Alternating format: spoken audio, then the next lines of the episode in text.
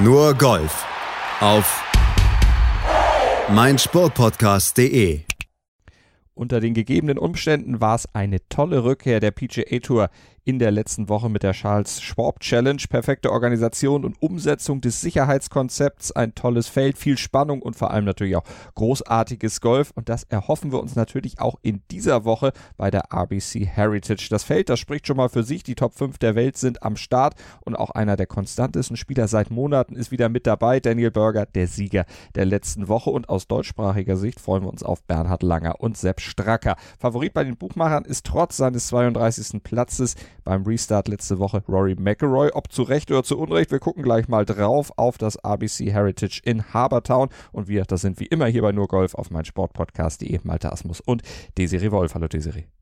Hallo Malte. Ja, starten wir doch gleich mal mit dem Blick auf den Kurs. Zum Sicherheitskonzept haben wir letzte Woche bzw. in dieser Woche in unserer langen Sendung am Montag schon ausführlich Stellung genommen. Gucken wir mal auf den Kurs. Habertown Golf links. Optisch natürlich ein Leckerbissen. Markante Details, wenn wir nur an diesen rot-weißen Leuchtturm am 18. Loch denken. Die Fischerboote im nahen Hafen, das ist schon sehr romantisch, sehr, sehr hübsch. Aber nicht nur optisch ist der Platz ist der Kurs super, sondern golferisch hat er auch ein bisschen was zu bieten. Linkskurs nennt er sich, aber kann man nicht so direkt vergleichen mit beispielsweise englischen Linkskurses.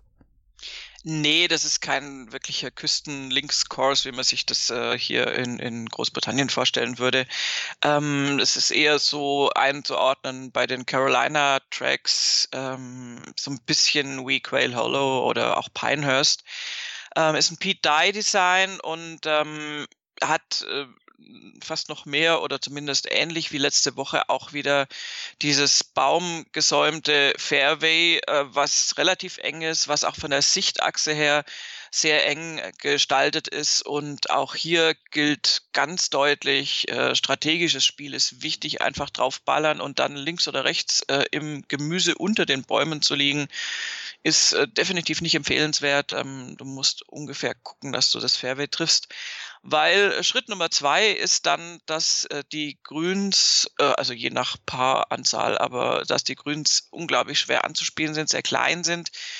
Ähm, diese typischen Pete Dye Grüns und ähm, da trifft man eh nicht alle, so mal salopp äh, formuliert, selbst aus Optimallage. Und insofern ist, ist das ganz, ganz tricky und mhm. aber auch sehr reizvoll anzugucken. Deshalb sagt man ja auch äh, beim Golfen die hard. okay.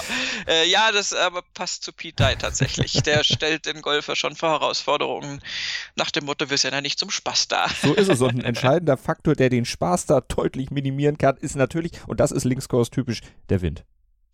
Ja, ähm, die Bedingungen sind wettertechnisch jetzt ein bisschen ähm, ja, entgegenkommend, weil die Regen hatten auf dem Kurs und weil die aufgrund der Temperaturen, die dann Richtung Wochenende dann durchaus ganz nett sein werden, also nett warm äh, im Sinne von Richtung 30 Grad gehen werden, ähm, werden die auch die Grüns dann wässern müssen. Und aber der Platz ist jetzt äh, ein bisschen softer vielleicht zu spielen, also es wäre nach einer längeren Trockenheit. Aber der Wind kommt dann ins Spiel und der kann dir da natürlich auch durchaus Schwierigkeiten bereiten. Und ähm, ja, Wind, kleine Grüns, äh, enge Fairways, also mhm. es ist äh, von allem was dabei. Und das führt dann letztlich auch dazu, dass der mögliche Siegerscore dann auch ziemlich variieren kann, eben je nachdem, wie der Wind bläst. Im letzten Jahr CT Pan ist mit einer minus 12 am Ende ins Clubhaus gekommen. Das war auch 2018 beim Sieg von Satoshi Kodaira so der Score. Aber es gab auch schon mal 2009, als Brian Gay gewann, waren noch niedrigere Scores, minus 20 zum Beispiel. Also es ist letztlich zwischen minus 8 und minus 20 alles drin auf diesem Kurs. Und du hast schon gesagt, die reinen Bomber, die werden nicht unbedingt bevorzugt. Man muss auch schon ein paar andere Qualitäten noch mitbringen. Wen würden wir denn aus diesem aufgestockten Feld, 153 Mann sind ja dabei, dann zu den Favoriten zählen? Die Buchmacher haben sich ja festgelegt. Rory McIlroy, Nummer 1 der Welt, auch wenn er letzte Woche nur 32. war, davor ja sieben Top 5 in Serie gewonnen hat. Einer, der dann natürlich von denen dann favorisiert wird. Es ist ja sowieso ein Turnier, wo ganz viele erstmals wieder hinkommen, lange dort nicht gespielt haben. Rory hat, glaube ich, seit 2009 nicht mehr gespielt, Ricky Fowler seit 2012 nicht mehr und Sergio Garcia seit 2010 nicht mehr. Hat natürlich den Grund, dass das RBC Heritage sonst im April direkt nach Masters stattfindet. Der neue Termin oder der Nottermin jetzt in diesem Jahr hat natürlich dann für ein gutes Feld gesorgt. Das auf jeden Fall. Es ist ein sehr gutes Feld vor Ort und ähm, also wenn ich mich jetzt festlegen müsste, auch so unter aktuellen Formeindrücken, würde ich vielleicht sagen, Justin Rose hat da sehr, sehr gute Chancen, weil er einfach ein super Ballstriker ist und äh, genau solche Sachen gut kann, da strategisch mhm. das gut angehen und äh, zielgenau dann äh, die Grüns auch äh, treffen. Es hilft dir bei den Grüns, obwohl sie sehr klein sind, äh, hilft es dir auch gar nicht so wahnsinnig viel, wenn du dann weit von der Fahne entfernt bist, also relativ weit, weil die langen Putts da auf dem Gras tatsächlich auch gar nicht so einfach sind. Und insofern, also äh, die Idealversion ist, wer mhm. kennt es nicht, den Ball möglichst nah an die Fahne zu hauen. Das ist natürlich nett, wenn das dann funktioniert. Also Justin Rose wäre so ein Kandidat für mich. Rory muss grundsätzlich in Bestform jeden Platz spielen können. Deswegen ist es ähm, sehr langweilig, ihn als Tipp da anzugeben, aber kann, ich kann ihn natürlich verstehen als aktuelle Nummer eins, äh, ja, es ist auch die naheliegendste äh, Option. Ja. Ähm, ich glaube, das sind ganz viele dabei. Ja. Auch, auch Justin Thomas kann das natürlich super spielen. Ich würde mir jetzt äh, zum Beispiel schwer tun, jetzt mit Bryson DeChambeau, dass der da jetzt mit mhm. seinem neuen, kraftaufgehübschten ähm, Bomberabschlag da jetzt ausgerechnet auf diesem Platz ganz, ganz super zurechtkommt. Würde mich ein bisschen wundern, kann aber auch passieren. Der ist viel zu lang für den Kurs möglicherweise, denn der Average Score oder der, die Average Driving Distance auf dem Kurs seit 2010 liegt so ungefähr bei 273 Yards vom Tee. Bryson DeChambeau hat alleine in dieser Saison jetzt einen Schnitt von 324 Yards. Also der schießt einfach übers Ziel hinaus. Naja, er wird sich wahrscheinlich anpassen können. ist dann immer hinterm Grün schon mit dem Abschlag. Nein, es ist äh, schwierig einzuschätzen. Bryson DeChambeau ist eh ein äh, Fall für sich jetzt im Moment mit seiner ganzen Muskelerweiterung äh, und seiner Umstellung des Spieles. Mhm. Ist auf der einen Seite faszinierend. Auf der anderen Seite, wie gesagt, weiß ich jetzt nicht, ob es für diesen Kurs äh, jetzt direkt ja. Äh, das beste Rezept sein wird. Aber du hattest Rosie angesprochen. Lass uns über den lieber noch ein bisschen sprechen, weil der ja in der letzten Woche einen geteilten dritten Platz geholt hat zum Restart, aber der hat sonst auch ja, die Covid-19-Pause genutzt, um ein bisschen was umzustellen. Ja, also der hat zum einen ja den Equipmentwechsel zu Honma rückgängig gemacht und äh, ist jetzt mit einem gemischten Bag unterwegs. Das ist ja so, seit die äh, Equipment-Deals äh, zum Teil entfallen sind mhm. bei manchen Spielern, ist das ja der neueste Mixed Bag, ist so der neueste Modeausdruck. Der kauft aber nicht ähm, bei eBay ein, oder? da habe ich bis jetzt noch nicht so mitgekriegt. ähm, er spielt vorrangig äh, TaylorMade-Schläger jetzt im Moment, ähm, aber auch natürlich ein paar andere.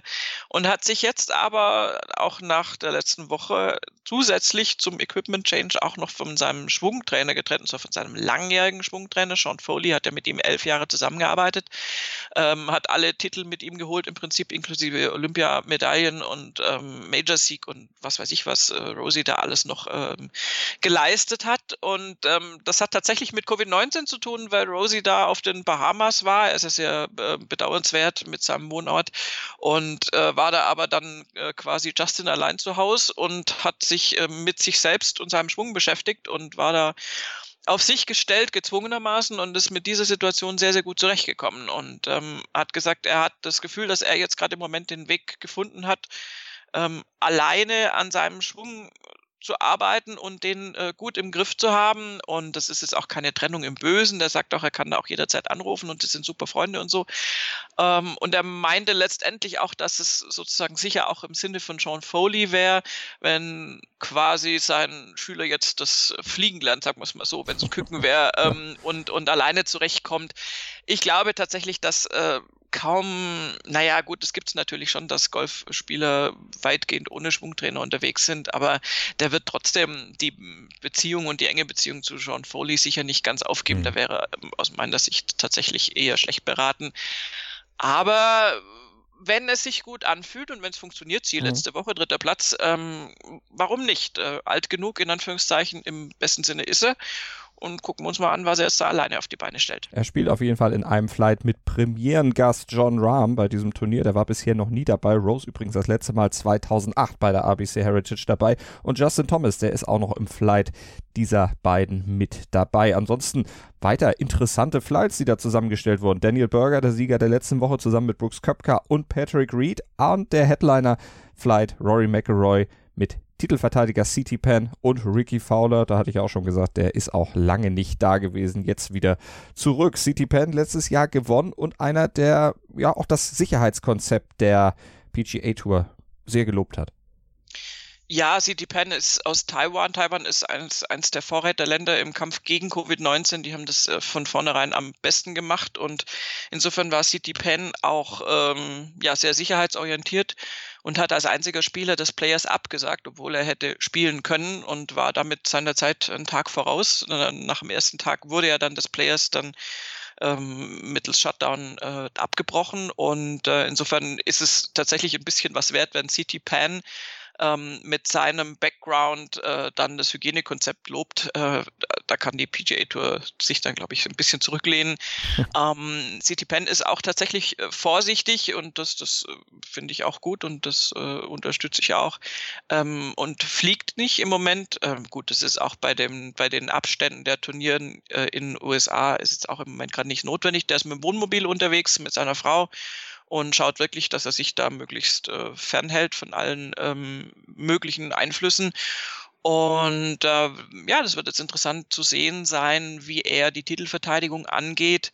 CT Pan ist jetzt noch nicht ein regelmäßiger Gast auf den Siegerlisten, aber hat da im letzten Jahr toll gespielt und ähm, ja, ich bin mir sicher, dass er da ähm, sehr, sehr motiviert sein wird. Ähm, ich muss aber gestehen, dass ich keine Ahnung habe, in welchem Zustand sein mhm. Spiel im Moment ist und äh, muss man einfach mal den Turnierverlauf abwarten. Mal gucken, wie das läuft. Übrigens, Bernhard Lange, habe ich eingangs gesagt, ist auch mit dabei. Letzte Woche hatte er knapp den Cut verpasst, aber war trotzdem mit seinem Spiel jetzt nicht so ganz unzufrieden und deshalb nutzt er auch seine Startchance in dieser Woche nochmal. Ist ja ehemaliger Turniersieger bei dem Event. Vor 35 Jahren, 1985, hatte er das Turnier mal gewinnen können. Und die Veranstalter haben ihn dann auch gleich in einen Flight der Altmeister gesteckt. Er wird zusammen mit Ernie Els und Vijay Singh an den Abschlag gehen und der Österreicher Sepp Stracker, der Tiet mit Danny Lee und Christian Besuidenhaut auf. Aber der Flight von Langer kann man sich auch durchaus angucken. Leider kein Featured Flight.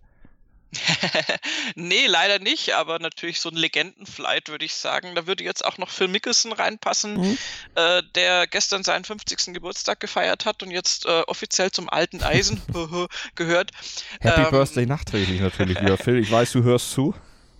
Natürlich, ähm, der kann ja noch nicht mal das Turnier mitspielen, weil er bei uns immer Podcast hören muss. Ja. Ähm, nein, Quatsch, aber ähm, Phil Mickelson hat jetzt also tatsächlich die Schwelle äh, der 50 überschritten und damit auch die Spielberechtigung für die Champions Tour. Ähm, glaube ich nicht, dass es einen ursächlichen Zusammenhang damit gibt, dass er jetzt beim Turnier nicht am Start ist.